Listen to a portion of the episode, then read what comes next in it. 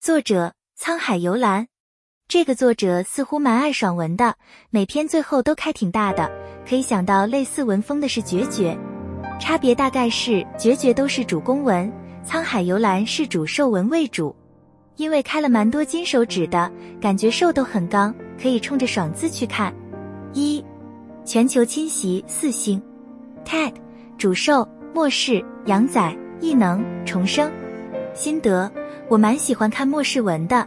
但是丧尸文看多了又觉得腻口。这篇的末世方式跟一般丧尸有点像，但也有点不同，是激化，有点类似异能类的，作用在基因上，因为基因变异而产生了相关的能力。比方主角受的激化能力是堡垒，天经神力的能力，它可以在脑袋中构建想要的东西，再投放到现实中。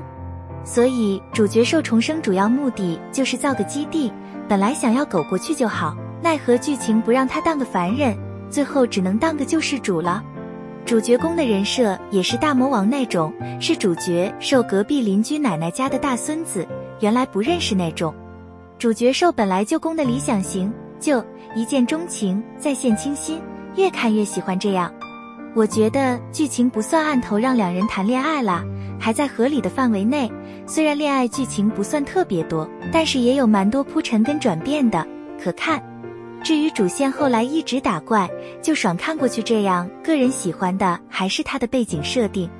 二，全网黑后我不是人了三星，tag 主受美食异族异能穿越心得，这篇有点系统加穿越，主要是美食海鲜攻略世界这样。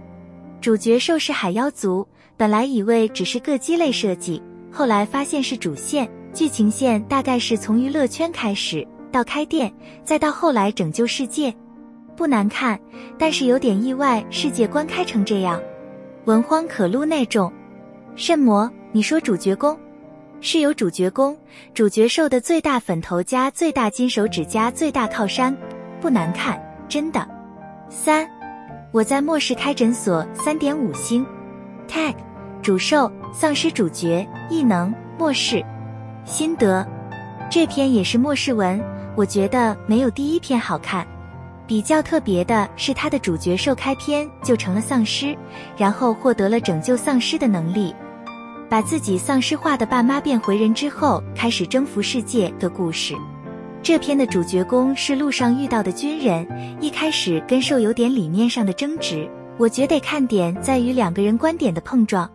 受可能是受病毒的影响，丧失了对人类的感情，他觉得他没必要为了人类做甚魔。攻觉得他既然有能力，为什么不能为人类做甚魔？受觉得自己都不是人了，钱我屁事。但是受也不是个冷血的人，他只是有自己的行事准则。有冤报冤，有仇报仇，该刚就很刚。